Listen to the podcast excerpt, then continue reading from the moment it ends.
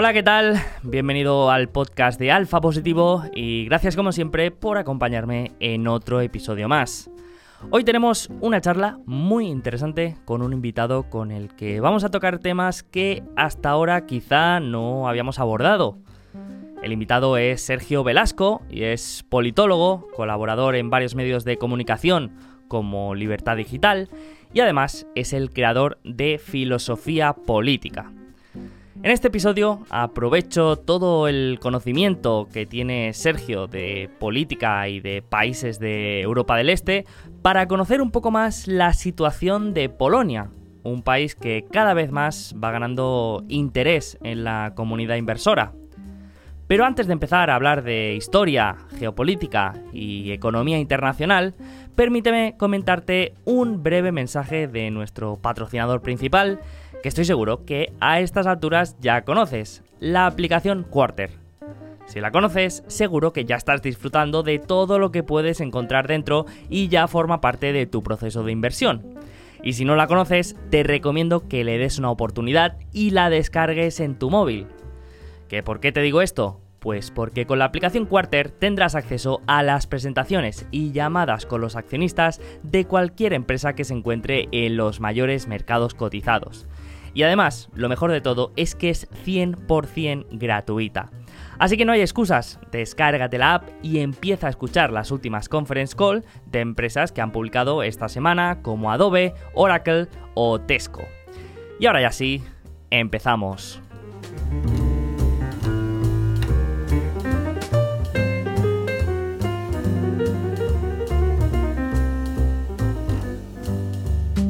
¿Cómo estás, Sergio? ¿Cómo va todo? Mm, pues muy bien, muchas gracias. Eh, encantado de estar aquí, Sergio. Y, nada, un placer para poder hablar de, los temas que, me tienes encargado, que siempre es interesante tocar, ah, como ya veremos más adelante, Europa del Este, porque siempre es la que menos se habla y que ahora con lo de la guerra de Ucrania y tal, pues se han acordado un poco de ellos. Sí, sí que es verdad que, ahora pues se habla, se habla más de, todos estos eh, países, ¿no?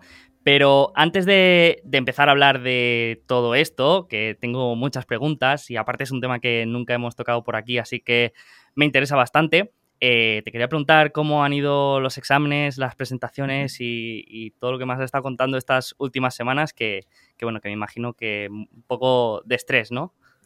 Sí, era el final de, la carrera ya y, bueno, ah, todo ha ido bien, eh, gracias a Dios. Y el TFG también bien, bueno, lo subí ahora unas semanas la, nota del TFG, que ha sido un 9 al final. Y muy contento porque además era un tema así algo polémico, el, que había hecho, que ya lo diré más adelante. Y, mm, pero que, mm, que tenía un poco de miedo porque además las universidades públicas en España suelen ser bastante progresistas o de izquierdas pero al final me tocaron eh, profesores bastante imparciales, así que eh, genial todo y, nada, ya oficialmente graduado y, nada, ahora pues lo que toca a todo el mundo trabajar. tiene que ser interesante, ¿no? Una carrera de politología en, como dices, en la, universidad pública, tiene que ser interesante, se tienen que generar debates mm, bonitos, eh, seguro, y, bueno, y seguro que, te lo has pasado muy bien.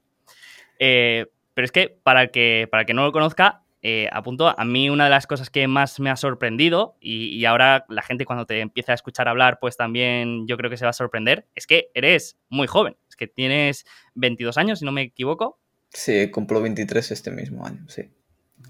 Eh, y, tienes un conocimiento súper extenso de temas que, que quizá para una persona de, veintipocos años, pues lo normal es que esté pensando más en, otras cosas, ¿no? Entonces te quería preguntar un poco por el origen de este interés, cuándo te, empezaste a interesar por el mundo de la, política y de la geopolítica y, cómo surgió este, esta pasión.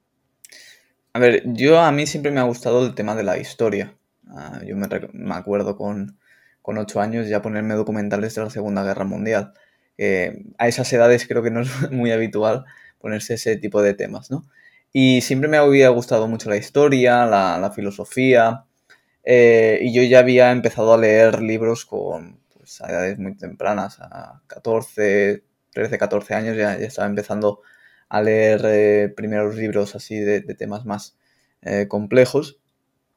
Y sí que es cierto que, bueno, siempre me, había interesado todo este tema. Y luego, pues en bachillerato, pues lo que nos pasa un poco a, todos, que es eh, mirar a ver qué, qué, salida o qué carrera queremos tener. Y yo particularmente, pues estaba entre historia, filosofía y derecho.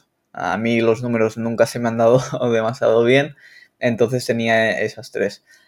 Historia y filosofía sabía que no iba a tener muchas salidas y eran carreras que, entre comillas, se pueden estudiar un poco em, eh, tú cogiendo libros o, mirando eh, vídeos, etcétera, etcétera, documentándose eh, por ti solo. Luego derecho em, veía que era una carrera a lo mejor demasiado cargante, demasiado de poner codos, etcétera, etcétera, y a mí nunca me ha gustado estudiar demasiado, entonces dije, bueno, hay ciencias políticas, pues tiene un poco de filosofía, tiene un poco de economía, tiene un poco de derecho y tiene política. Y también tiene eh, algo de historia. Entonces dije, bueno, pues esta carrera reúne un poco todos los elementos. Así que decidí eh, hacer, hacer esa carrera. Y a partir de ahí, pues yo cuando entré en la carrera dije, bueno, yo tengo mi propia ideología, que era un poco de izquierdas, eh, y era catalanista, bueno, sigo siendo bastante catalanista, y, dije, bueno, no me voy a cerrar puertas, no, no quiero, quiero descubrir todo tipo de ideologías. Y a partir de ahí, pues eh, conocí a algunos compañeros y, en particular hubo uno que, fue como un poco de decir, bueno, todos más o menos tenemos unas ideas mm, del centro un poco para la izquierda, había uno de derecha, pero me sorprendió que hubiese eh, lo que yo no sabía que era aún un anarcocapitalista en clase. Entonces empecé a hablar con él y empecé a hacer preguntas y a partir de eso pues empecé a hacer mis propios proyectos y él tenía una página de Instagram, unos 300 seguidores y yo dije, ostras, sí que tienes seguidores. Para mí aquel entonces 300 era como muchísima gente que te está siguiendo. Y me dijo, ostras, hazte una página de Instagram, tal, no sé qué. Y me hice esa página de Instagram para memes, o sea, si vas abajo del todo de mi página web a mi página de Instagram, eh, verás que son memes y casi todos eran en inglés.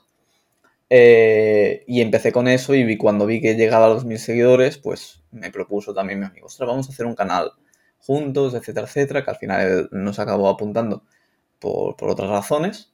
Y hice el canal de, YouTube y dije, pues ahora aprovecho y con el canal de YouTube me tendré que hacer un Twitter. Y a partir de eso, pues ah, todo ha, ha, seguido evolucionando, etcétera, etcétera. Y contra más ha pasado, cuanto más ha pasado el tiempo, pues también más he leído, también he cambiado de opiniones. Obviamente no soy el mismo que inició la página en 2019 a como soy ahora, porque también ha habido una transición eh, conociendo más y, otras ideas. Pero ese es un poco el, origen de todo. Qué bueno, qué bueno. me ha sorprendido lo del amigo anarcocapitalista. Eh, no, y, esa, transición de, una ideología más, más de izquierdas a lo que sueles hablar ahora en tu proyecto de filosofía política, que podríamos decir que está bastante alejado de esa, de esa ideología, ¿no?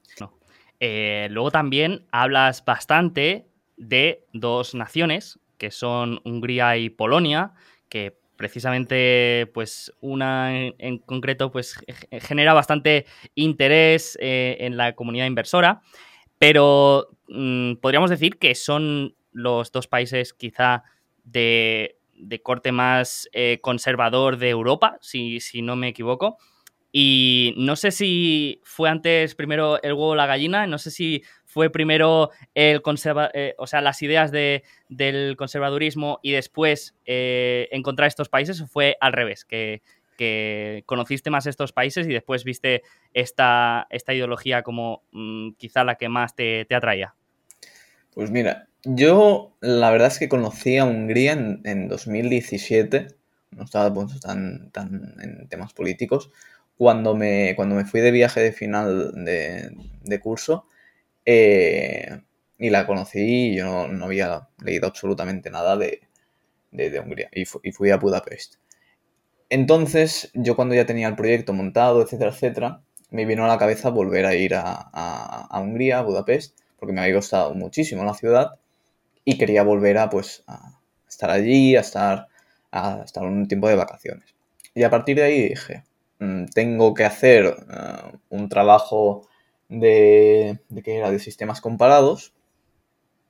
Y, y dije, bueno, pues los típicos que, que, había tocado en esa asignatura, pues los típicos Alemania, el Reino Unido, Francia, etcétera, etcétera. Y dije, pues bueno, voy a mirar otros países de la Unión Europea eh, para comparar. Y empecé a leer cosas de, Hungría y la verdad es que me gustó bastante eh, cómo, cómo, se habían hecho algunas cosas, ¿no? Eh, y eso fue lo que me acabó atrayendo. Y después, paulativamente, también empecé a leer otro tipo de cosas, empecé a ver otro tipo de cosas. Y en, en mi vida, yo siempre lo he explicado, siempre he sido bastante, entre comillas, conservador. Eh, y de ideas políticas no había sido nunca o, o, no me habían atraído según qué cosas. Y a partir de leer más cosas, a partir de poner otros argumentos y, y, y leerlos, pues he ido cambiando eh, según el tiempo eh, temas. Y eso yo creo que es algo que, que, que, yo a la gente le intentaré explicar de decir, bueno, mmm, no podemos tener una idea y ya, sino ir leyendo y leyendo. Y si tienes que cambiarla porque crees que es mejor, es cambiarla y ya está. O sea, lo fácil es quedarse con una idea y no cambiar nunca. Lo difícil es reconocer que estabas equivocado y cambiar eh, de postura. Que yo en, en, en, muchos temas pues, pues he cambiado y seguiré cambiando porque es lo obvio y, y, ya está. Pero en ese tipo de cuestiones pues empecé un poco por ahí y luego de Hungría a Polonia pues era prácticamente un salto porque estaban al lado, hacían políticas eh, muy similares y, era obvio que acabaran allí. Y eh, sí que es verdad que en la Unión Europea son los países más conservadores. Dentro de Europa, eh, que está fuera de la Unión Europea, pondría también a Serbia. Y has comentado que fuiste leyendo y, y, y, fuiste cambiando de ideas a través de, de, cosas que fuiste descubriendo. ¿Hay algún trabajo, algún libro o algo que te hiciera clic en, en, la cabeza o algo que pudieras decir, pues este libro fue el que, el que cambió un poco la dirección o fue un, más un cúmulo de cosas? Pues al principio empecé a... con los libertarios, con los libertarios más de, de moral conservadora y empecé con uno de aquí que seguramente lo conocerás y que para mí es un referente y creo que está muy poco valorado fuera de nuestro movimiento, obviamente. Es Miguel Ancho Bastos.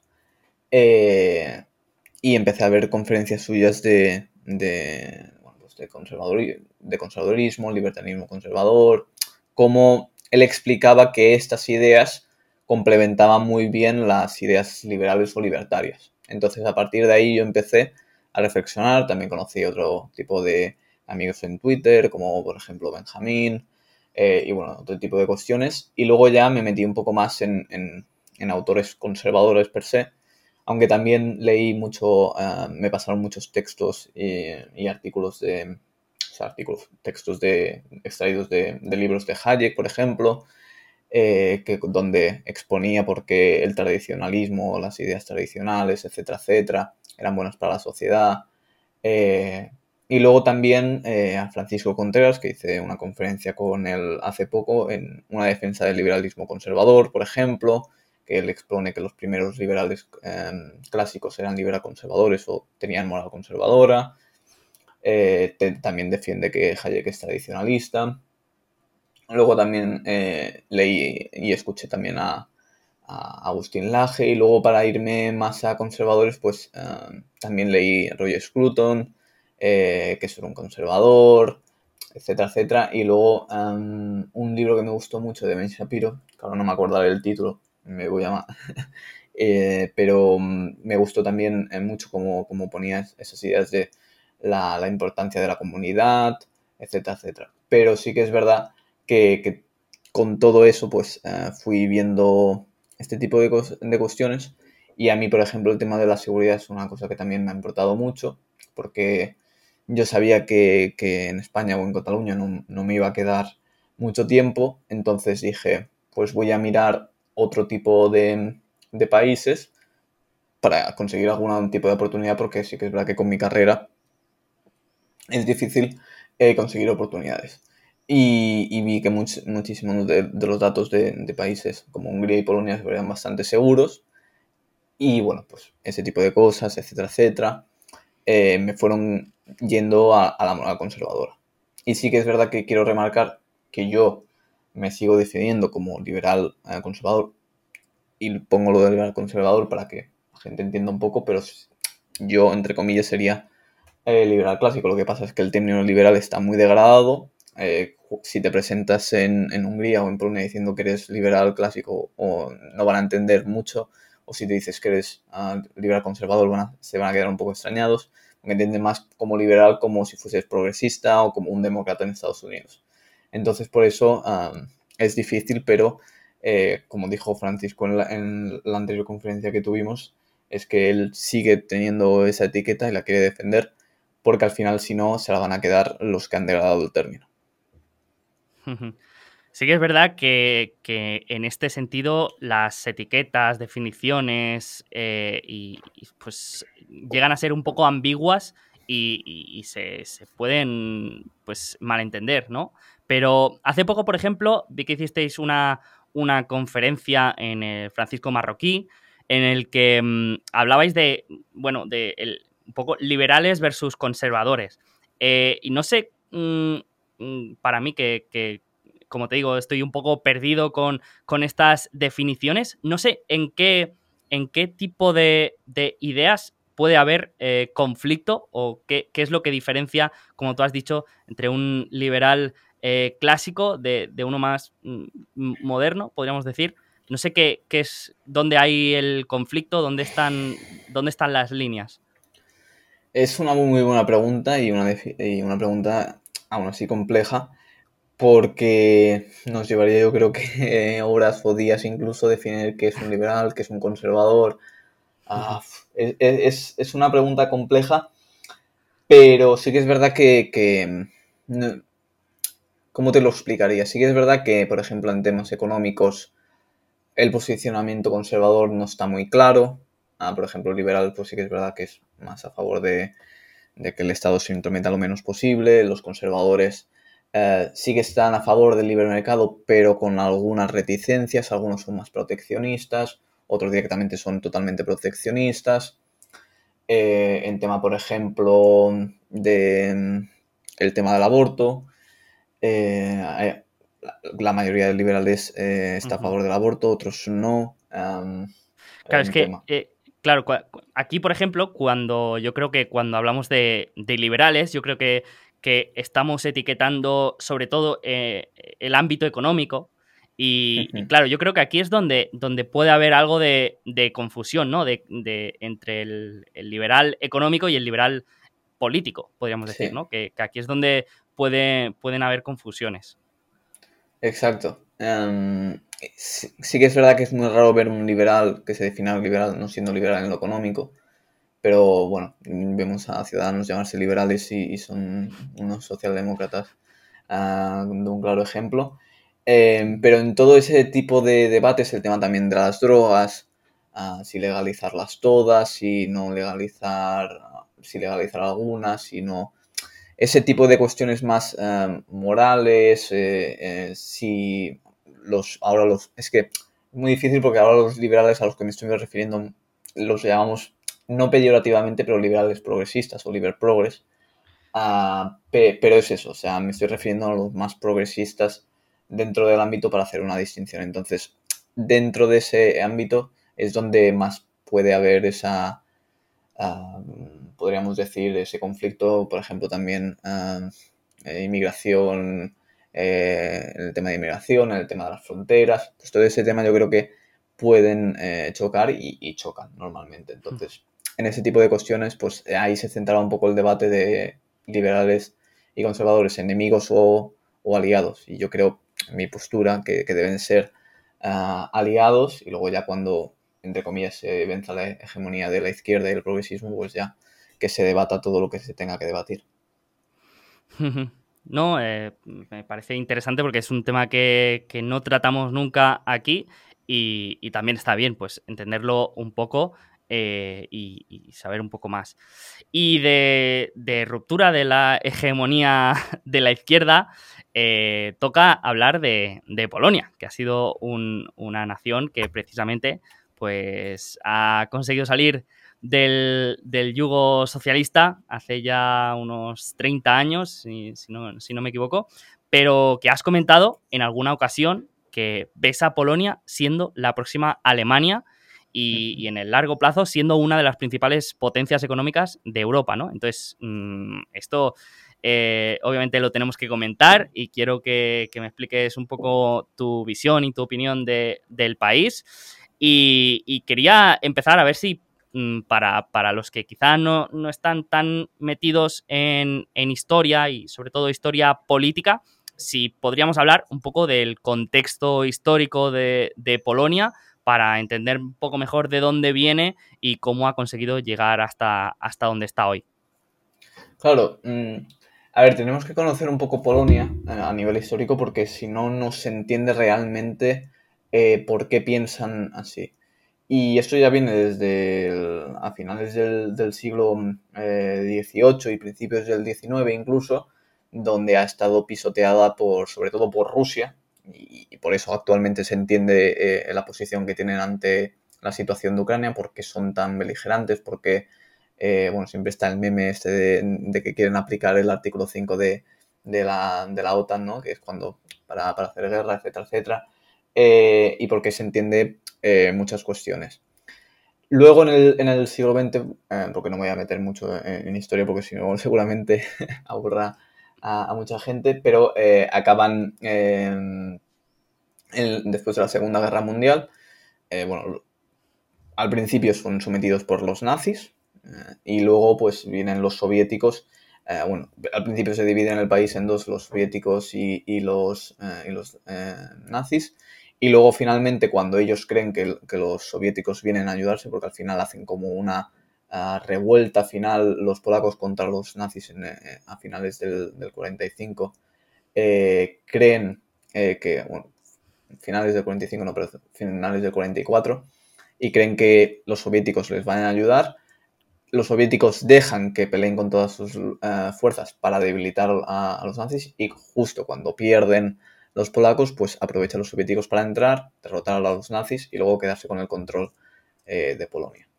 Entonces, desde el 45 hasta la caída de Berlín en el 89 y luego el 91, que es cuando ya por fin acaban eh, con el yugo eh, soviético, pues tienen muchísimos años que han estado sometidos eh, políticamente, económicamente, socialmente, culturalmente, etcétera, etcétera, por una fuerza, por una fuerza invasora.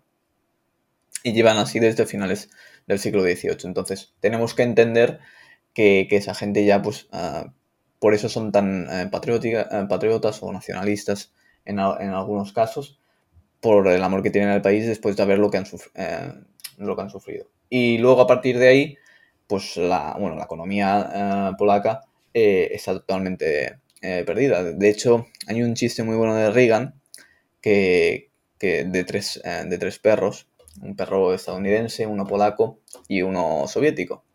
Y dice, bueno, bienvenidos a Estados Unidos, Ah, si ladráis un poco, pues eh, seguramente eh, os podrán dar algo de carne, ¿no? Para comer. Y le dice el polaco, ¿qué es la carne? Y el soviético le dice, ¿qué es ladrar? Entonces un poco se resume eh, en eso el, chiste, ¿no? Y luego a partir de ahí, pues claro, la economía polaca es totalmente nefasta y está hundida en la miseria. Sí que es verdad que en años anteriores ya incluso en el socialismo se había empezado a abrir un poco la economía, pero no se acaba eh, de abrir del todo. Eh, pero luego ya em, llegan a un gobierno pro mercado, es decir, un gobierno que está a favor de cambiar la economía centralizada que, tenían a una economía de, libre mercado y de que de, abertura económica hacia el mundo, ¿no? y, a partir de ahí, pues eh, empieza esa transición económica eh, planeada por el, que estaba el, del ministro de Economía, eh, Leszek no sé si lo habré pronunciado bien, pero que a través de eso, a través de eso, pues hace un tipo de terapia de choque para que directamente, pues, eh, la economía se abra. Así que es verdad que al principio tiene, varias, tiene varios problemas, obviamente porque cambiar de un día a otro un sistema, da igual el sistema que sea, al sistema que se cambie tiene que ser de, una forma gradual, pero como estaba tan centralizada la economía, necesitaban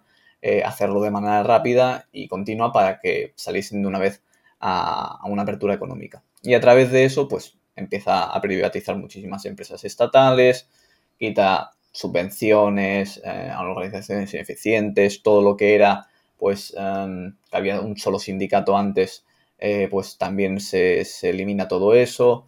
Eh, luego también una de las cosas que el gobierno nuestro se, empieza, se empeña a hacer, que es lo de fijar los precios, eso también lo quita.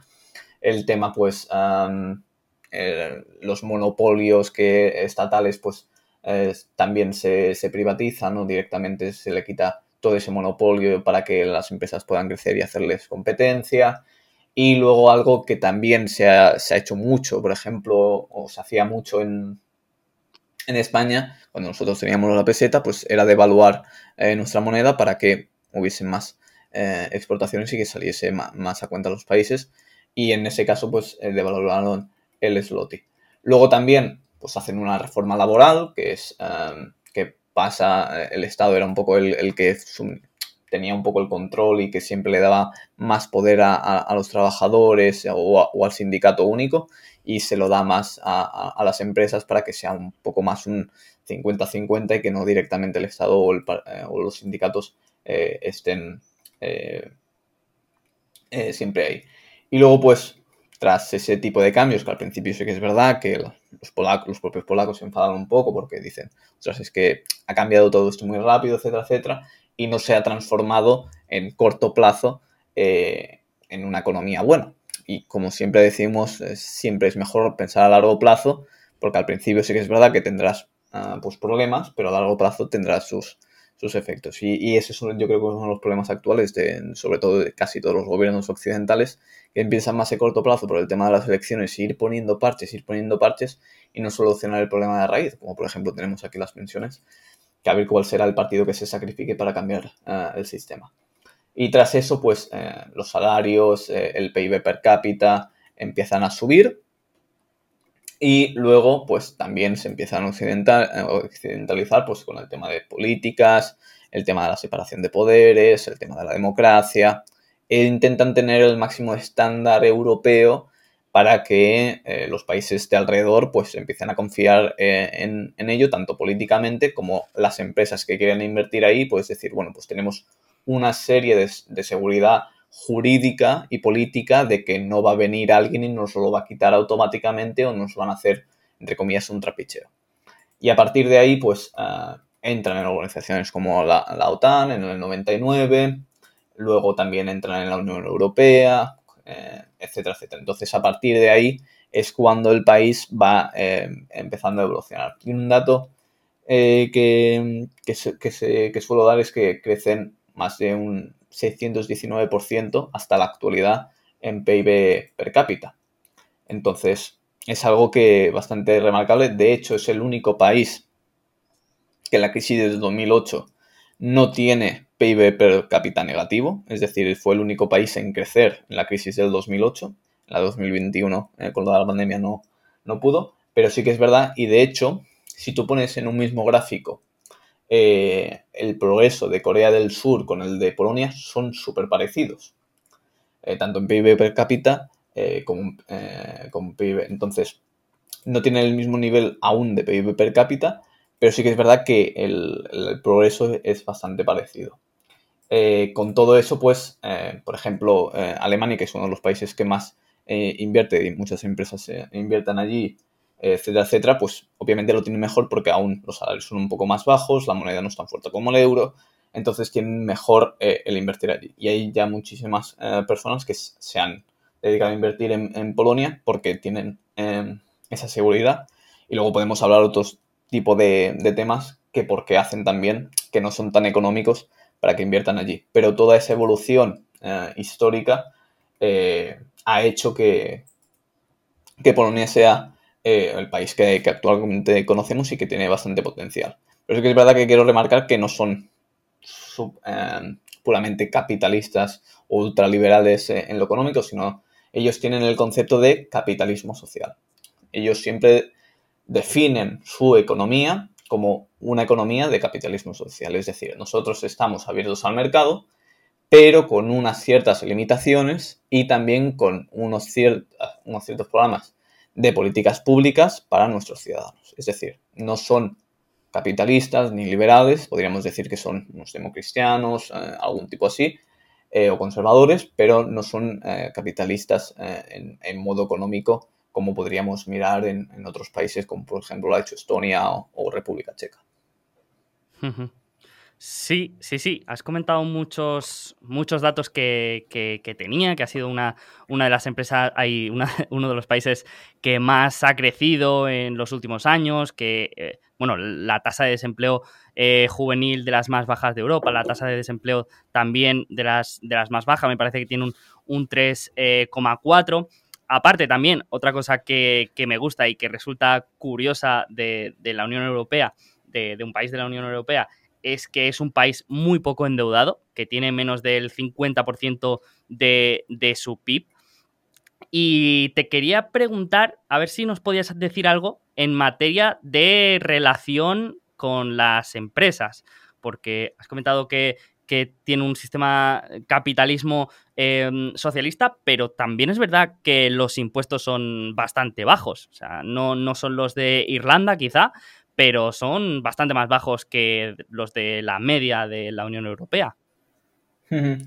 Eh, sí que es verdad que, hay algunos impuestos que, son bastante bajos, otros eh, en cambio no, pero sí que es verdad que, por ejemplo, en, el RPF pues solo tienen dos tramos, uno que, estaba, me parece que estaba al, 19% y ahora lo han bajado al 17%, o estaba al 17% y ahora lo han bajado al 15%. No, perdón, del 17% de IRPF al 12% y los que tengan, eh, no me acuerdo el, salario que es, pues pagan un 32%. Pero relativamente, por ejemplo, con España, que cuando ya superas ciertas cifras, incluso me parece que en Valencia ya casi es el 52% del IRPF, cuando ya superas estás en el máximo, pues es una diferencia abismal. Y sobre todo, eh, lo que quiero dejar más en constancia, que, que sobre todo para, negocios que vengan de, de Europa, eh, más occidental, que tengan un poco más de PIB per cápita eh, y que tengan más recursos, pues invertir en, Polonia va a ser bastante fácil. Primero porque, además de la seguridad jurídica que hay, es un país que sabes que a largo plazo va a ser pues uno de los potencias que va a haber. De hecho, tiene la, la energía más barata de la Unión Europea que, bueno, ahora mismo creo que a varios empresarios de, España, a otros países que, están aumentando los precios, eh, lo van a ver bastante con buenos ojos. Y además es un país que si tiene que tomar medidas económicas que realmente funcionan, no poner un, tope al gas o cosas así, lo van a hacer. De hecho, eh, pasaron em, el porcentaje de, del IVA en electricidad de un de un 23% a un 10%, la comida esencial y los productos esenciales a un 0%, sí que es verdad que le tuvieron que pedir permiso a la Unión Europea, pero igualmente el propio ministro, el primer ministro, Mateusz Morawiecki, dijo que me da igual un poco el permiso de la Unión Europea, se lo vamos a pedir porque tenemos que pedírselo, pero lo, íbamos a hacer igualmente. Eh, también muchísimas eh, impuestos bajaron, entonces están haciendo ese tipo de, medidas contra, contra la inflación, que sí que es verdad que funcionan mejor que no simplemente pues, eh, poner topes o, subvencionar el precio de la gasolina, que ya hemos visto que, aquí no, no funciona. Y allí sí que es verdad que han funcionado. De hecho, es el cuarto país de la Unión Europea que tiene la, gasolina más barata. El primero es Hungría. Pero sí que es verdad que con este tipo de medidas eh, lo están haciendo bastante bien. Y comentabas el tema del paro.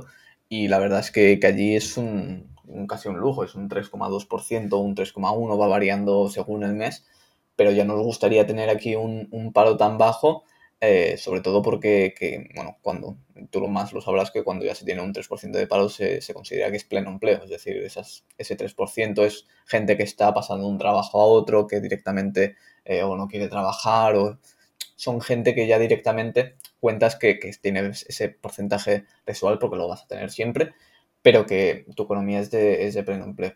Entonces, mm, seguramente, eh, bueno, ya se están posicionando, y sobre todo la posición de Ucrania, eh, como el, próximo líder. De hecho, es el país europeo más importante en, la guerra de, Ucrania y, se ha manifestado como tal y se ha posicionado como tal.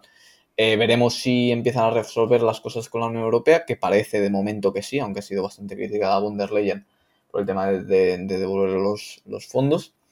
Pero veremos si cuando se acabe esto eh, son tan bienvenidos como lo son ahora, que yo lo dudo bastante. Sí, de, hecho te quería preguntar por, esos fondos, porque eh, me parece que comentaste también que es, un, eh, es una de las naciones más beneficiadas de las contribuciones europeas. No sé cómo se entiende esto, cómo se puede explicar. Em, se explica em, básicamente porque son de los países que menos ah, contribuyen económicamente a la Unión Europea y son los que hasta ahora han recibido más dinero de la Unión Europea porque junto con los países del este era de los países pues, que, que, tenía la economía más menos avanzada y que ha invertido mucho. De hecho, la Unión Europea ha invertido en muchos proyectos, como por ejemplo el Baltic Pipe, que hizo un artículo también en el Libre Mercado ese, que es eh, básicamente un gasoducto eh, que ha hecho con, con, Noruega y que también pasa por Dinamarca, para tener gas propio y no depender así de Rusia. Otros proyectos como, por ejemplo, eh, que también hablo en, este artículo, que, es básicamente el, CPK, que va a ser de las líneas ferroviarias una de las más grandes de Europa, un nuevo aeropuerto, por ejemplo, en Varsovia, y todo eso también nos ha estado ayudando la, Unión Europea. Entonces, con proyectos claros y proyectos que, están avanzando, pues ha tenido mucha ayuda a la Unión Europea porque también le interesa que, en Europa se hacen, se hagan este tipo de cosas para, avanzar y que en Europa también hagamos cosas y que no siempre venga de, Estados Unidos o de China o de Japón, eh, sino que también tengamos nuestras propias inversiones y nuestra propia eh, industria. Sí, eso del gasoducto es muy interesante porque otros países eh, ahora como Alemania, por ejemplo. Están teniendo problemas a raíz de esa dependencia tan importante de, Rusia. Así que, bueno, eso es interesante. Y después, no sé, em, de esa afirmación que hemos comentado antes, que, Polonia tenía el potencial para ser la próxima Alemania, si dirías que hay algún factor que ves más eh, determinante eh, en esto, eh, no sé si a nivel económico, cultural o, político, que, nos pueda ayudar a entender mejor el, futuro. O sea, ¿qué crees tú que, que, tiene Polonia para, seguir creciendo y para seguir haciéndolo bien? Bueno, a nivel económico ya creo que hemos, hablado bastante del tema. Y así que voy a remarcar un poco también el, factor cultural, que creo que es muy importante.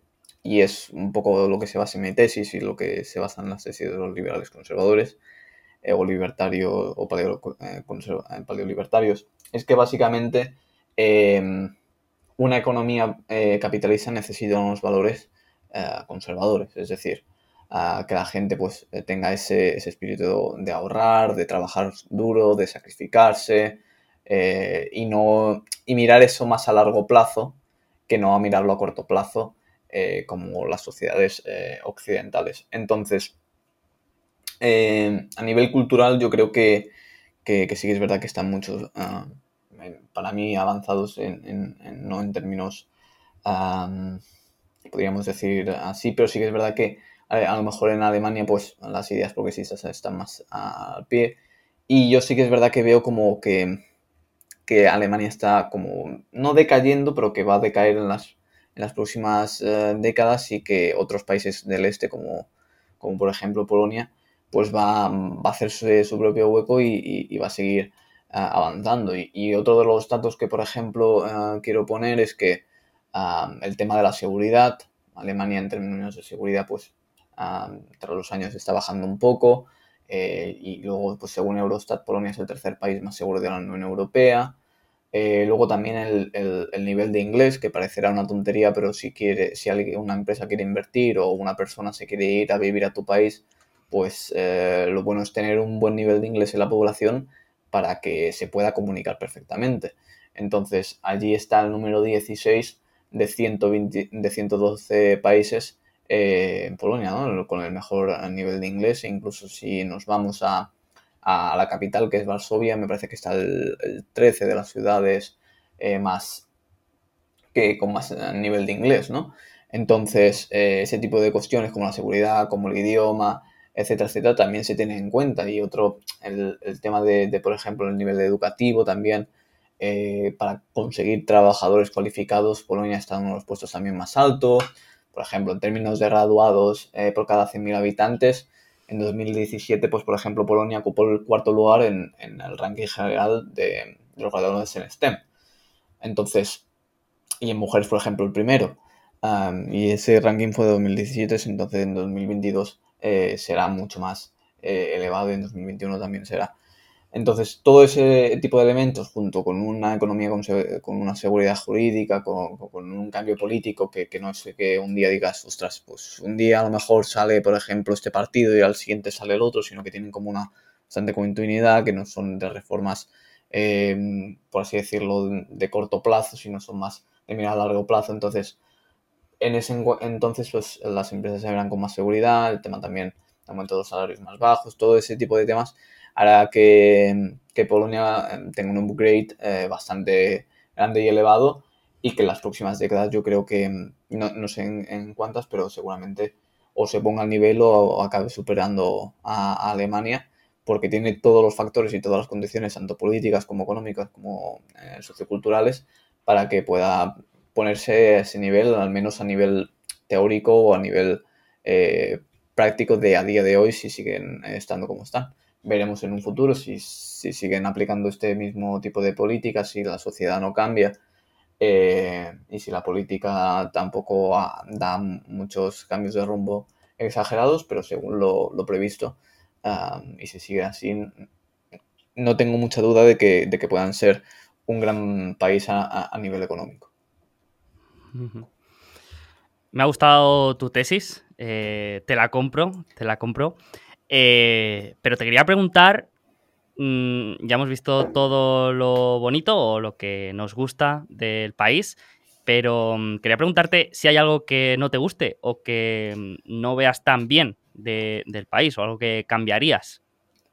pues a nivel, por ejemplo, de separación de poderes, ahora están haciendo algún cambio, eh, pero creo que, deben haber un poco más. Eh, sí que cuando yo critico, por ejemplo, la Unión Europea, con el tema de Hungría y por el del flow no es porque yo defienda que no haya, que no haya separación de poderes, sino porque defiendo un poco que son unos hipócritas. Es decir, porque con Polonia y Hungría sí, con, ah, por ejemplo, España no, que tenemos el, casi el mismo sistema idéntico que el que tiene Polonia en el nivel judicial. O porque, por ejemplo, en Alemania no, cuando es el, el, ministro de cada, de cada región el que escoge los, los, jueces, o por ejemplo en, en, Francia o en Italia cuando se pasaron la constitución por encima con el tema de la pandemia. Entonces, eso es un poco lo que defiendo, pero sí que es verdad que, que en ese tipo de, de, materias pues tiene que cambiar un poco.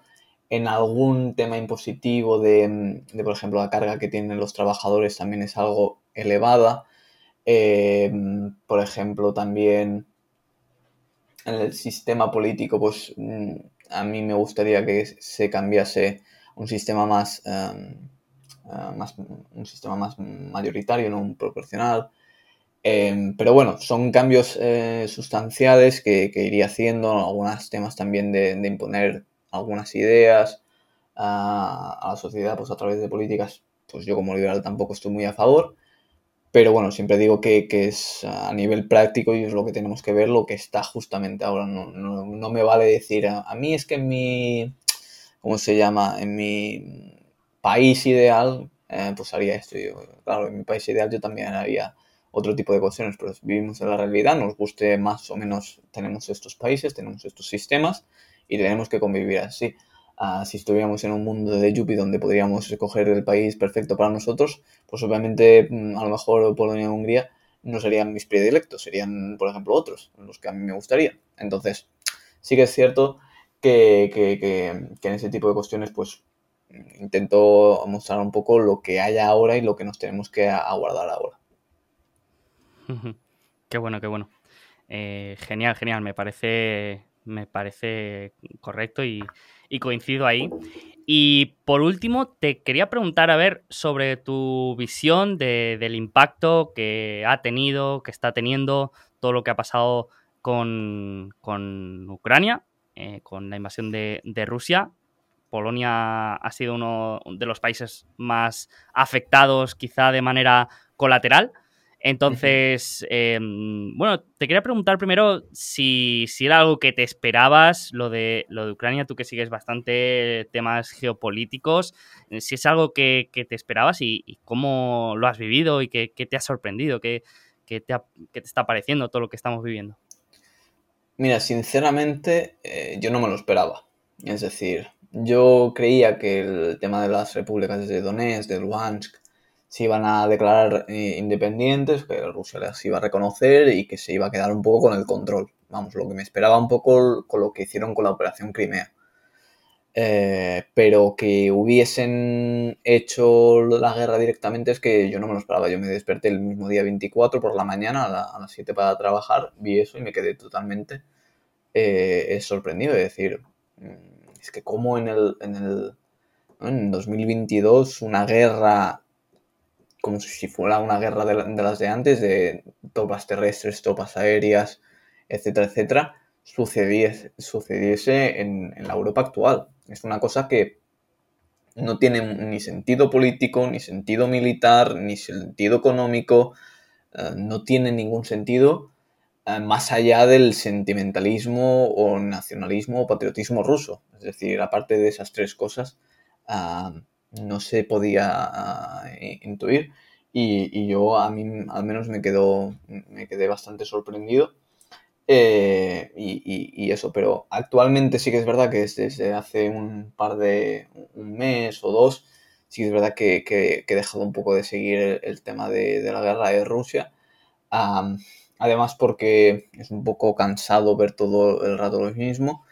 Eh, y yo lo que sí que es verdad que quiero decir es que dentro de, filas conservadoras, ah, pues lo que menos me ha gustado es que haya gente que se haya posicionado con Rusia.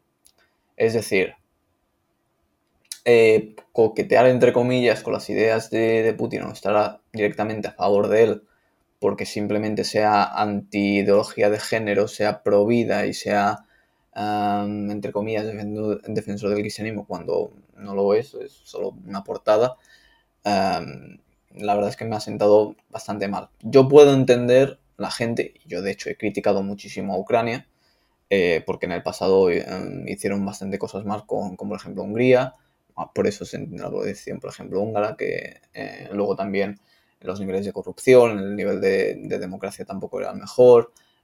entonces, en ese tipo de cuestiones, pues yo también he estado diciendo, bueno, mm, Ucrania tampoco es, entre comillas, la buena, pero sí que es verdad que en la situación que está no podemos decir que, es la mala ni que tengamos que ir contra ella. Entonces también ahí hizo un poco de, abogado del diablo. Pero sí que es verdad que, eso no me lo esperaba eh, en absoluto y Polonia pues ha salido un poco eh, escalada en el tema económico por, por, eso, también el tema de refugiados, que ya llegan 4 millones de refugiados.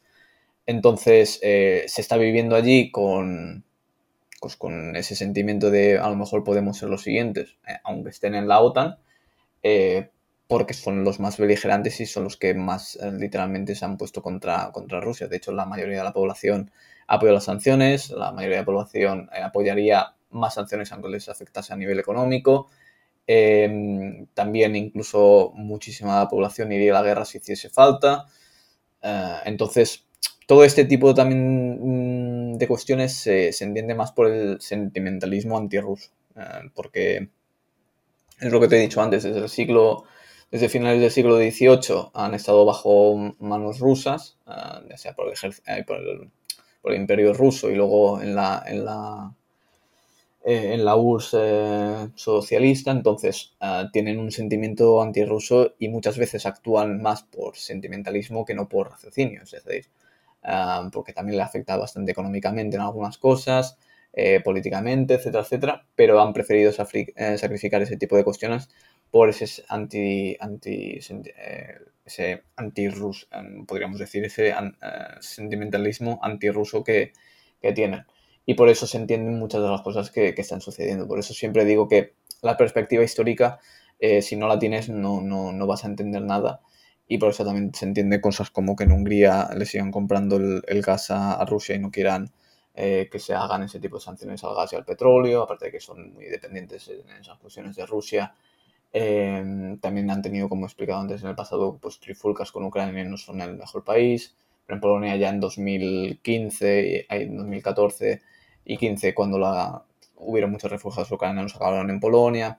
Entonces ya tenían esa buena relación y por eso se entiende cómo están actuando ahora y porque es el líder más importante de los que hay, es el que si se hace una reunión de la OTAN está eh, Morawiecki, hay el en este caso el, presidente que es Andrzej Duda, eh, si está pues una reunión que hace Joe Biden va a estar el presidente polaco, si se hace una reunión con la Unión Europea o la Comisión Europea pues va a estar eh, Polonia siempre porque es el país que se ha puesto más a favor de Ucrania, el que más eh, está ayudando eh, económicamente, socialmente y, militarmente también. Y, de hecho, salió ahora una noticia hace unos días de que eh, van a hacer un, de, desde, me parece que desde julio hasta diciembre de 2022, un entrenamiento gratuito en armas a mayores de 18 años en Polonia y todo el que quiera ir, pues va a tener un entrenamiento de 12 horas ah, por si algo sucediese, pues ya estás familiarizado con las armas. Eso es algo que, estamos viendo en, muchos países, ¿no? Eh, cuando lo, que dicen un poco de si quieres paz, prepárate para la guerra. Y muchos países han aumentado eh, esos esfuerzos militares, ¿no? Y uno de ellos es Polonia, como has comentado. Pero yo no sé mm, cuál es tu opinión sobre esa probabilidad de que, de que Polonia acabe entrando en ese conflicto. Yo la verdad que lo veo muy difícil, pero también es que eh, no tengo el mismo conocimiento, así que no sé si tienes una, una misma opinión o, ves algo más de probabilidad. A ver, yo lo de, por ejemplo, lo que te he comentado antes, Ucrania lo veía improbable, pero es que esto lo veo casi imposible. O sea, daría mi, mano a decir que, prácticamente que no. Ah, pero bueno, viendo lo que ha pasado, no, sí que me sorprendería, pero no me sorprendería tanto si, si, pasase. Eh, en primer lugar, no, no creo que pase por, el simple hecho de que están en la OTAN y que si están en la OTAN, pues arrastrarían a los demás países, a Estados Unidos, Alemania, España, bueno, todos los que están. Eh, y sería, bueno, pues la tercera guerra mundial eh, dicha y hecha. Entonces yo creo que por ese caso ah, no va a suceder nada. Ver a Estados Unidos eh, metiéndose en otra guerra sería, pues eso, iniciar la tercera guerra mundial y con armas nucleares por, por al lado. Esos son todos los casos que desincentiva tener armas nucleares, ah, tanto por un bando como por el otro, eh, están ahí, ahí. y yo creo que no interesa ni uno ni, ni al otro bando, pues iniciar una tercera guerra mundial. De hecho, ha habido un poco intentar recular eh, el tema de que a lo mejor Zelensky tenía culpa, ya ha salido Biden diciendo que no me hacía caso cuando nosotros le decíamos que iba a haber la guerra, que si ya tendría que haber retirado, que tal, no sé qué. Entonces, como la guerra ha durado tanto y nadie se esperaba que durase tanto, bueno, de hecho los rusos se pensaban que en dos días iban a tenerlo todo ah, manejado, eh, pues ya está, la situación económica ya está siendo bastante deplorable y, está a punto por estallar. Entonces ya están intentando que, la, situación pues empiece a negociar y bueno, por eso han ido las otras fotos que me pasabas antes de, de cámaras del tema de, del Scholz, de Draghi, de Macron yendo a, Ucrania con, con Zelensky, a, Kiev, porque estoy seguro 100%, no han dicho de qué va la reunión, pero estoy, vamos, mejoraría algo de que han ido básicamente para decirle de negociar y ceder, porque es que Ucrania está, no se habla mucho en las noticias, pero está perdiendo bastantes, está perdiendo bastantes terrenos, está perdiendo territorios, está perdiendo muchas vidas, eh, y eso no, no, interesa que salga, pero es así. Entonces, em, va a tener que, hacer algo. De momento, Zelensky ha dicho que no va a dar eh, Donetsk, ni Luhansk, ni Crimea, pero seguramente lo tenga que hacer eh, si no se ve en otros. Ya ha dicho que en la OTAN no va a entrar esa es la primera concesión que pedía Rusia. Pero, pero veremos. No sé si también le van a pedir que tampoco entre en la Unión Europea, que eso parece que ser más claro que sí que podría, que podría entrar. Aunque bueno, el tema económico, político, y veremos cómo acaba todo esto. Um, no sé cuánto tardará, pero quieren ir por la vía rápida, pero parece bastante difícil. Eh, veremos la, la, cuestión, pero yo diría que es totalmente improbable. Lo que veo más probable es que acaben habiendo concesiones de algún tipo y que Ucrania finalmente se acabe rindiendo, porque no sabemos cuánto, cuánto tiempo va a seguir resistiendo. Los ucranianos son duros, pero mm, veremos si, los líderes europeos le van a seguir dejando que, nos destruya a nosotros la, economía. Qué bueno, qué bueno. Eh, pues muy interesante todo lo que hemos visto. Yo creo que podemos conocer un poco mejor la, historia de Polonia, cómo ha llegado a esta situación y, un poco el potencial que puede tener, también cómo le está eh, afectando este, este conflicto de Rusia y, Ucrania.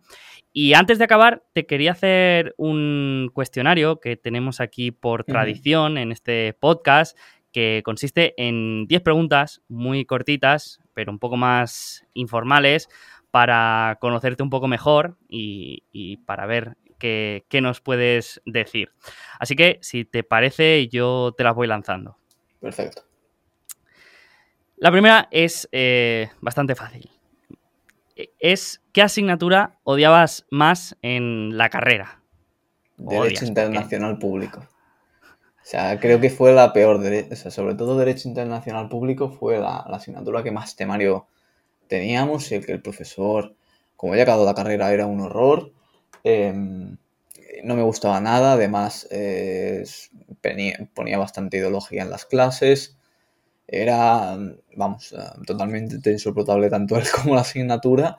Y, y sí que es cierto que, que, ojalá no la tuviese que repetir. Sí que es verdad que me acuerdo que ojalá en la graduación me lo encuentre y se lo diga y nos dijo, si estudiáis después de, diciembre, bueno, nosotros teníamos los exámenes en, enero, eh, y estudiáis solo del PowerPoint, no vais a probar, o si de esto vais a sacar un 5 pelado, no sé qué, y al final le saqué la mejor nota de clase estudiando del PowerPoint con los, con los que era la persona que tenía menos apuntes y estudiando solo 6 días antes. Cuando la gente llegaba ya semanas estudiando incluso eh, un mes eh, y con apuntes de 60, 80, 100 páginas con el manual y yo con el PowerPoint y ya está. Oye, pues a lo mejor tendrías que haber estudiado Derecho, ¿eh? Porque se te da bien. no, tuve, o sea, prácticamente si hago dos años más en la misma universidad Derecho ya me dan la carrera porque tuvimos muchísimo Derecho, pero es que lo detesto, lo detesto.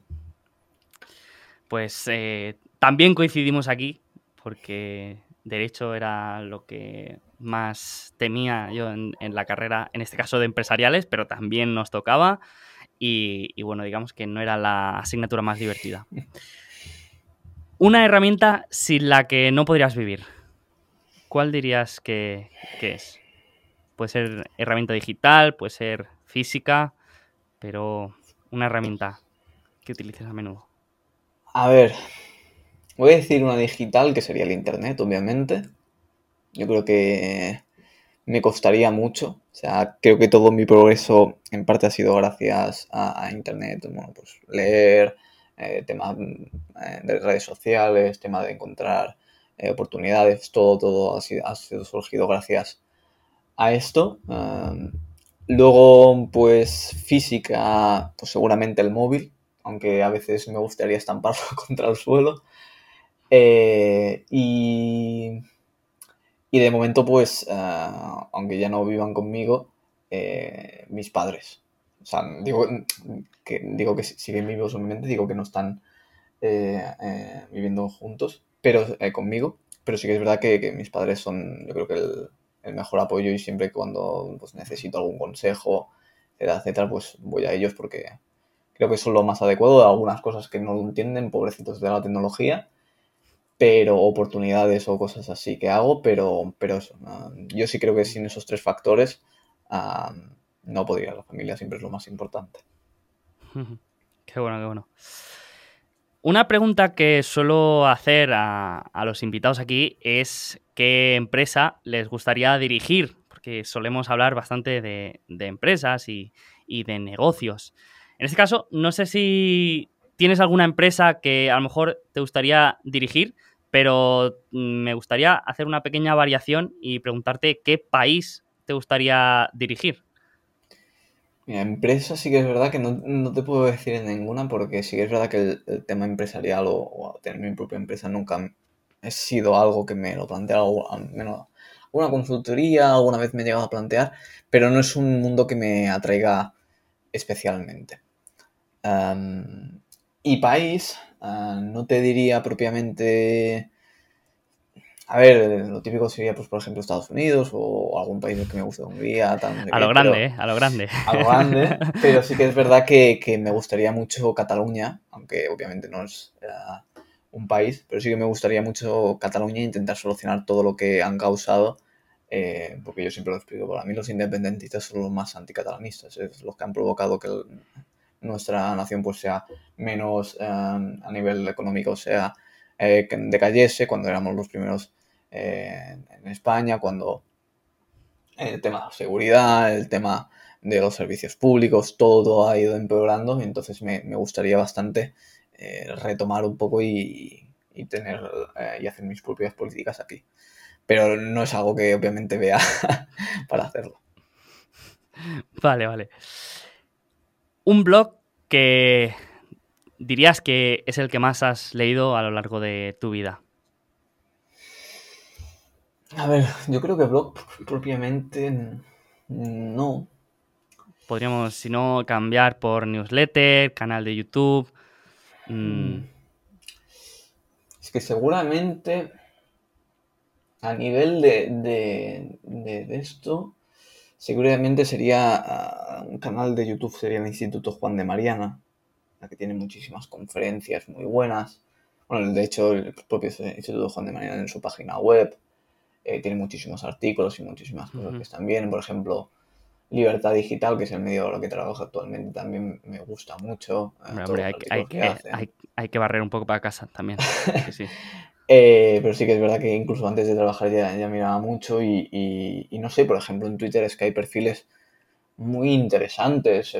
por ejemplo, Ah, no sé, mm, hay un periodista polaco que, a mí me gusta mucho y, que, él, y que él también leo mucho y, de hecho muchas de las ideas que me da eh, para artículos las, las, ah, las acabo haciendo y, acabamos hablando de, eso que es eh, Carol eh, Darmoros. Me, gusta mucho lo, lo, que hace y cómo lo hace. Em, también, por ejemplo, a Derecha Diario, que he escrito algún, eh, he escrito varios artículos para ellos. A los artículos que hace, por ejemplo, Candela Sol, eh, que es una amiga mía en Argentina. Es que hay, hay tantas, el Mandiner en Hungría.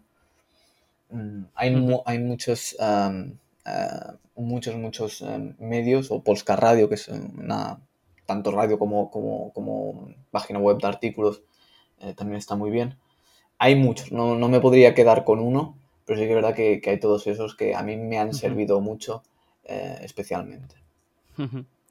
Pues eh, creo que has dado nombres muy interesantes. y eh, aparte, nombres que creo que para el que le interese conocer más sobre Polonia, que hemos aquí hablado de manera muy, muy mm, superficial, pues quien quiera profundizar más, pues quizá estos perfiles, no sé si, si dirías alguno más, pero mm, para ir entendiendo mejor la, realidad y la actualidad, pues, pues sí que está bien.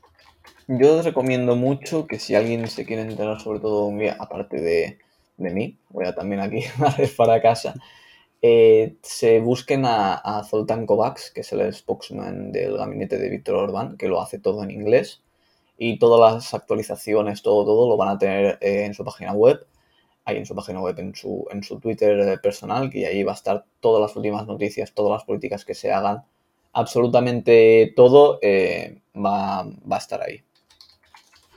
¿Y de Polonia dirías alguno? los que has comentado también los, los apuntaremos, pero...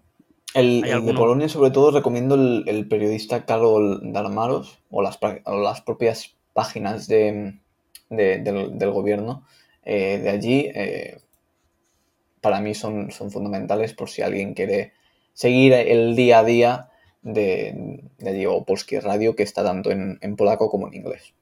qué bueno, qué bueno. Un presidente o líder político actual que te guste y, por qué. Y puede ser de cualquier parte del mundo. ¿Imaginas que digo Pedro Sánchez? No, eh, obviamente eh, es descartadísimo. Yo diría que es el peor presidente que ha tenido España desde la transición y mira que Zapatero dejó el nivel alto.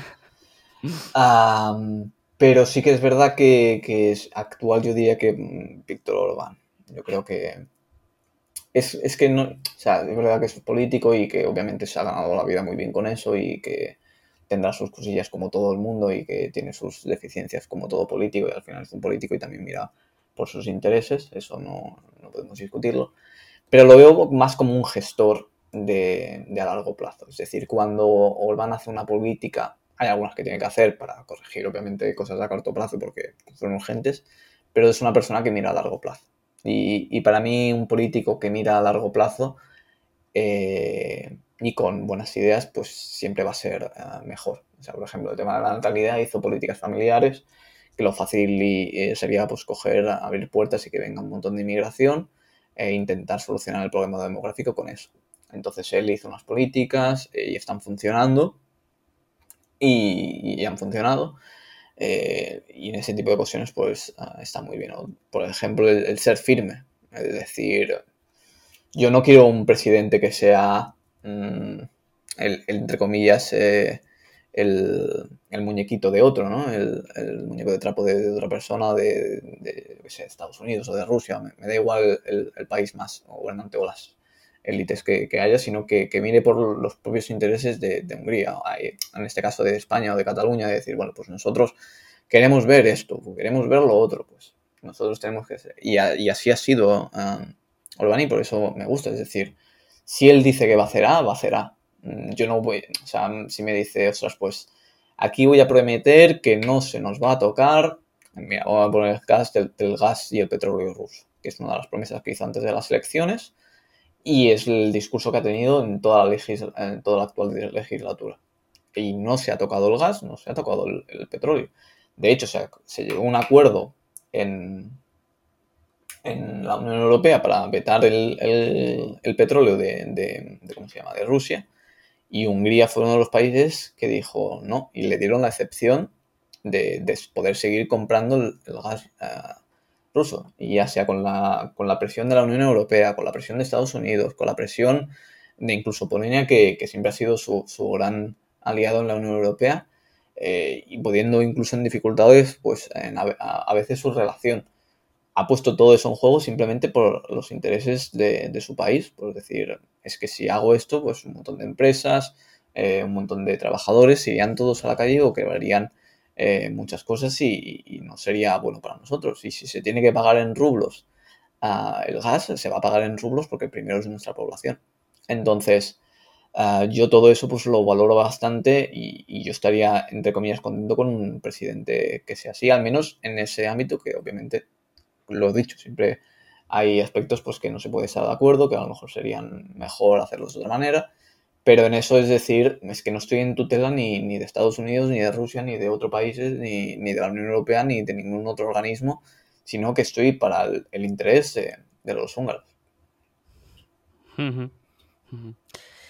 Y ahora te he preguntado por presidente o líder político actual, pero si preguntáramos por alguno histórico, sin necesidad de que estuviera vivo, ¿A quién te gustaría conocer o, cuál dirías que es el que más mm, te, ha gustado o te ha parecido interesante? Mm, pues seguramente mm, político os diría Ronald Reagan. Ronald Reagan o Margaret Thatcher me han parecido incluso, aunque no se podría considerar ex político, pero Donald Trump también me gustaría conocerlo, el, tema de la faceta, pero sobre todo Reagan, el cómo eh, ver un país que tenía una inflación ah, altísima para ser Estados Unidos en ese momento, eh, cómo soluciona las cosas, cómo finaliza el problema de la Unión Soviética, eh, cómo dio también la batalla cultural.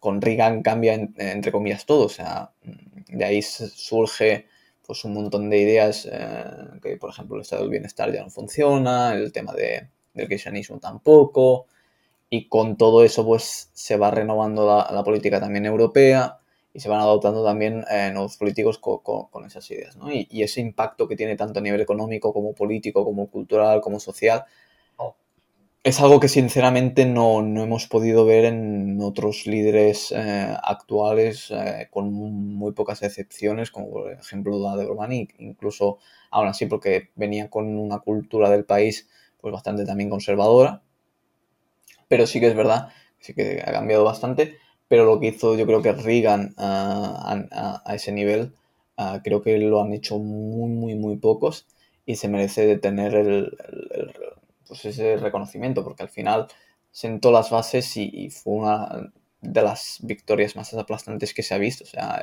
su rival eh, solo ganó un, estado, es decir, los 49 lo ganó Reagan y el, 50 solo lo ganó eh, el, demócrata, claro, no me saldrá el nombre, pero que, fue una victoria arrodeadora y seguramente si hubiese tenido la posibilidad de un tercer mandato, lo hubiese tenido. Y en Thatcher prácticamente, bueno, no igual, pero similar, e incluso pues las de, los de su propio partido lo tuvieron, la tuvieron que echar porque si no veían que, no, que no iba a parar y muchas decisiones de, por ejemplo, a lo mejor alguien esto no lo sabe, de que unos, creo que fueron unos mineros que se pusieron en huelga de hambre eh, para el tema, bueno, cosas de sindicatos, etcétera, etcétera, que reclamaban eh, algunas cosas y los dejó morir de hambre.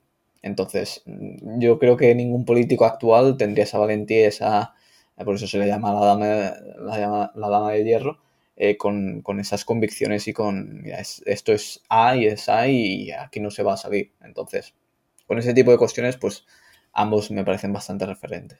Y cómo entendieron también el liberalismo económico con esas ideas eh, conservadoras y lo moral. qué bueno, qué bueno. Un libro que recomiendes o que regales muy a menudo. Es. Quedarse con uno es muy difícil. Pero.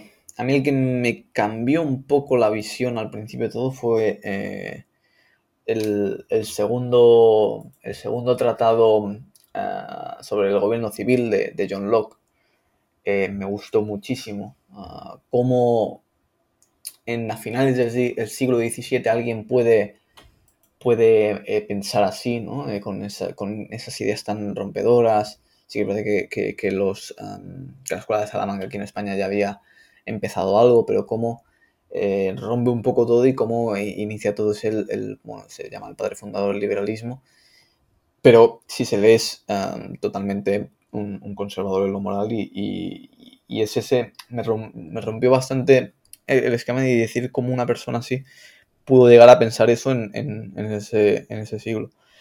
Eh, también, por ejemplo, en, de Ben Shapiro, el, el, nombre que no me ha salido la, otra vez, El lado correcto de la historia. Creo que es un librazo. Está traducido al, castellano, por si alguien lo quiere leer. Eh, me parece que son, además, poquitas páginas, unas las 300 y, poco, se lee bastante bien. La primera, la primera parte sí que es verdad que es un poco, no tostón, pero dices, ¿por qué me cuentas esto? Pero sí que es verdad que luego te das cuenta de por qué lo cuentas, etcétera, etcétera. Pero después ya, ah, después de ahí, pues empiezas a leer y, él te explica a través de la historia cómo se construye eh, por los conceptos de libertad, el tema de, de las dos cosas, ¿no? De lo individual y de lo, y lo de la individual y, eh, y, la comunidad, la importancia de, tener tu espacio y tus derechos y, todo lo importante individual es con el tema de la comunidad, el tema de, por ejemplo, no solo a nivel religioso, sino también a nivel asociativo, sino también a nivel familiar, como esas dos cosas no son incompatibles, sino de hecho son necesarias que estén las dos y que son totalmente compatibles. Y me gustó mucho, mucho el libro y, cómo a partir, pues él explica la decadencia que hay ahora, etcétera, etcétera.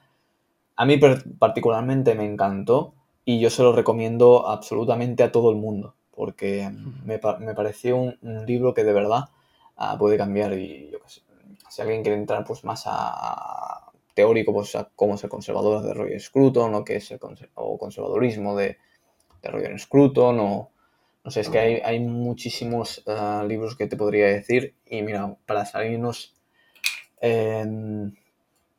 un poco em, de, lo puramente, pues, ah, ah, de cómo se llama, de lo político, pues te voy a recomendar el, el, retrato, de Dorian Gray, ¿no? Eh, porque a mí me parece una magnífica, magnífica obra y, creo que además, pues lo típico que siempre eh, se, recomienda de, bueno, de, ¿cómo se llama? De, este tipo de preguntas, pues tema político, económico, ¿no? Eh, pero voy a recomendar algo de literatura por si hay alguien que, diga, bueno, pues me apetece algo nuevo de literatura, que hace mucho que, no leo y eh, yo no tengo ya tiempo, casi no tengo tiempo para leer literatura, casi no tengo para ensayos, pero sí que es verdad que el retrato de Dorian Gray de Oscar Wilde pues es eh, un librazo. Y a nivel económico, pues si alguien se quiere iniciar, pues Economía Básica de Thomas Sowell creo que también es muy buen libro. Perfecto. Eh, no había leído el de Ben Shapiro, pero escuché una charla suya en el podcast de Joe Rogan. Me pareció un tío interesante eh, y la verdad que me lo voy a apuntar y, lo voy a leer, el de, el de Ben Shapiro sí, sí. ¿Qué estás intentando aprender últimamente? ¿Sobre qué estás leyendo? ¿Sobre qué estás intentando saber más? ¿Hay algún tema o algo que... Mm, a ver, pues mira, ahora mismo mm, eh, estoy intentando perfeccionar aún más el inglés. Porque, mm, aparte de que, bueno, yo creo que tengo un nivel bueno, ah, pero me gustaría tener pues más a nivel hablado, más a nivel escrito, pues eh, tengo planteado eh, hacer esto y, también tengo algún proyecto por encima de la mesa, hacer otra cosa, pero sobre todo el, tema del inglés que yo creo que es fundamental y siempre se lo explico a la gente, porque además es un idioma bastante fácil de aprender. no es como, por ejemplo, otros idiomas que, que, lo intenté una vez con el húngaro y, y casi me pego un tiro. Pero sí que es verdad que, mm, es un idioma muy fácil y que hay una cantidad de información en inglés que no os podéis ni imaginar. O sea, yo me acuerdo que, nosotros, bueno, cuando yo empecé eh, lo típico de la escuela de primaria y tal, que nos enviaban los típicos trabajos y que empezabas a buscar, o en la ESO, ¿no? Eh, y, a veces lo buscabas en catalán y te salían muy pocas búsquedas y decías, ostras, lo voy a buscar en castellano, y seguramente me saldrán más. Y luego ya cuando me aprendes inglés y lo buscas en inglés es como otro nivel porque tienes casi toda la información que quieras encontrar la vas a tener en inglés. Y es muy importante porque te vas a poder comunicar en casi todos los países. Yo en Hungría me comuniqué en inglés y todo el mundo, excepto lo típico de una persona más de 50 años o algo así, todos me entendieron en inglés, todos hablaban en inglés y algo que me quedó muy sorprendido allí es que lo típico del autobús, el, metro, incluso los supermercados, en sitios así decían el anuncio en húngaro y luego lo decían en inglés. O sea que prácticamente como si fuese un segundo idioma.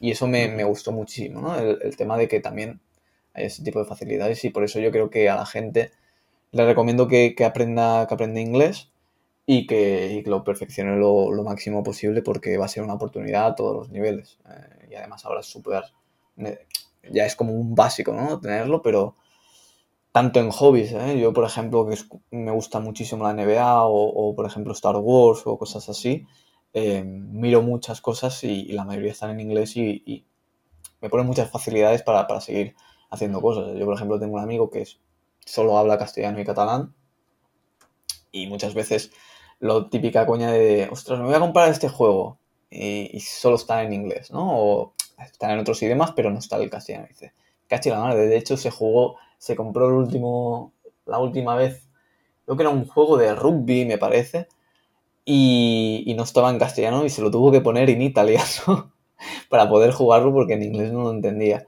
Entonces, pongo esto como una anécdota, pero es ah, para todos los ámbitos, tanto para conocer personas nuevas, para nivel eh, de trabajo, como para nivel de oportunidades, como a nivel eh, hobbies, para cualquier tipo de cosa. Entonces, yo recomiendo eso.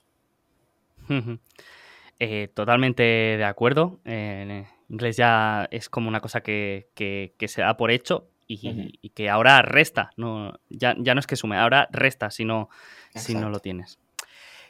No sé si conoces una página que se llama Long Bets, donde la gente pues hace predicciones, no sé si llamarlas locas, pero sí que podríamos decir que son poco obvias. Y, y además, mm, pues muchas veces hay dinero eh, por medio. Y hay personas que hacen predicciones como que en 10 años un tercio de la población de, de Inglaterra será vegana, otros como que en 2050 habrá personas viviendo en la Luna. Y me resulta interesante siempre conocer si, si el invitado tiene alguna de estas apuestas locas que, que cree para, para, el futuro. Y, y, así, oye, si en el futuro se cumplen, pues podemos sacar este, este extracto del podcast y decir, oye, que aquí ya, aquí ya lo, lo predicimos todo. Es que son muy buenas. Ese tipo de cosas. A, a nivel político es que me cuesta mucho pensar una. Bueno, la bueno de... mira, voy a poner una. En, en, en, Francia habrá una guerra civil en, en los próximos 20 o 30 años. Esa es mi predicción loca. Esa, esa es buena, esa es buena. Eh, bueno, pues como llegue una guerra, esperemos que no. Si llega, pues eh, volveremos a, a, este podcast y, y, a decir que ya os lo dijimos. Eh, estabais preparados. Eh, porque, mm, en fin. Y última pregunta. Mayor aprendizaje de los últimos dos años. ¿Qué es lo que dirías que más te ha cambiado? ¿Que mm, más orgulloso estás de, de haber aprendido? Es una muy buena pregunta esa. Mm. Yo creo que esto nunca, o, nunca lo había contado. Mira, yo soy bastante tímido, eh, aunque a veces, pues a lo mejor a través de cámaras no parezca mucho. Yo soy una persona bastante tímida y antes incluso tenía un poco de, fobia social. Eh, obviamente sigo teniendo algunas características de timidez, y, me daba pánico hablar en público, me daba totalmente pánico. Y cuando empecé la carrera, de hecho, los, el primer año eh, teníamos trabajos, los típicos trabajos de que se hace y luego se tienen que presentar en PowerPoint, en la clase, típico. Y me acuerdo que siempre que quedábamos en, con amigos decía, mira, yo hago un poco más de parte teórica para no tener que presentar. Pero a veces no se daba esa opción o los profesores no te dejaban, ¿no? Es decir, bueno, tiene que presentar todo el mundo, ¿no? Muchas veces decía, pues, bueno, pues somos Sergio tal, tal, tal, tal, y yo no ponía más o ponía muy poco, ¿no? Y se lo explicaba al profesor. Y, pero eso luego con, con, el tema de, por ejemplo, de cuando hice el canal de YouTube y, y todas este tipo de cuestiones, eh, me ayudaron bastante. De hecho, al principio me daba hasta vergüenza mirar a la cámara, es decir, si estás mirando a la cámara, es un trozo que tengo aquí delante y que no, y que no te va a comer, no es una persona. Pero incluso, pero eso al principio también incluso me daba vergüenza cuando hacía los primeros directos, cuando me tocaba hablar ponía una pestaña al lado en negro para no tener que verme en la pantalla cómo estar hablando yo, etcétera, etcétera. Y me costaba bastante. Eh, y luego, pues, a fuerza de voluntad, de, intentar forzarme a hacer las presentaciones, eh, y luego ya también, pues, con el tema de la tele, hacer conferencias y todo esto, pues me tuve que exponer y tuve que, dar ese pasito, ¿no?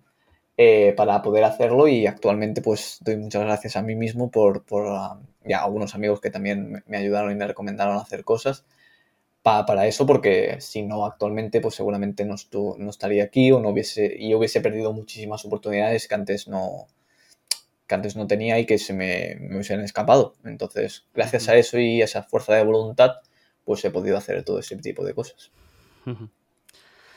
Qué bueno, qué bueno. Pues me alegro un montón que, que has conseguido ese, ese reto que yo también en algún aspecto me he sentido identificado, eh, sobre todo cuando dices que cuando tocaba presentar un trabajo en clase te escondías detrás de tus compañeros. Yo también me he encontrado en esta situación y, y de hecho cuando miro los primeros vídeos que grabé, pues digo, qué horror. Eh, y, pero bueno, que al final pues te das cuenta de que no es una barrera que tengas física y que es, no sepas hablar en público, sino que es algo que, que como todo, pues con la práctica pues se va desarrollando y te puedo decir que lo haces genial y que es un placer escucharte, Sergio. Así que un placer por todo lo que nos has contado, por, tu tiempo y, nada, te deseamos lo mejor. Nada, muchísimas gracias a, ti, Sergio, por, por cederme este espacio. Y nada, te deseo mucha suerte en, tu proyecto y que sigas trayendo invitados, etcétera, etcétera. Y si tienes alguno interesante que yo conozca y quieras acceder a él o algún antípodo así o que me digas, ostras, recomiéndame alguno que podría de esto. Pues por mí encantado, tienes mi contacto y un placer será ayudarte. Seguro, seguro que haremos más cosas en el futuro, así que seguimos en contacto. Muchísimas gracias. A ti, un placer.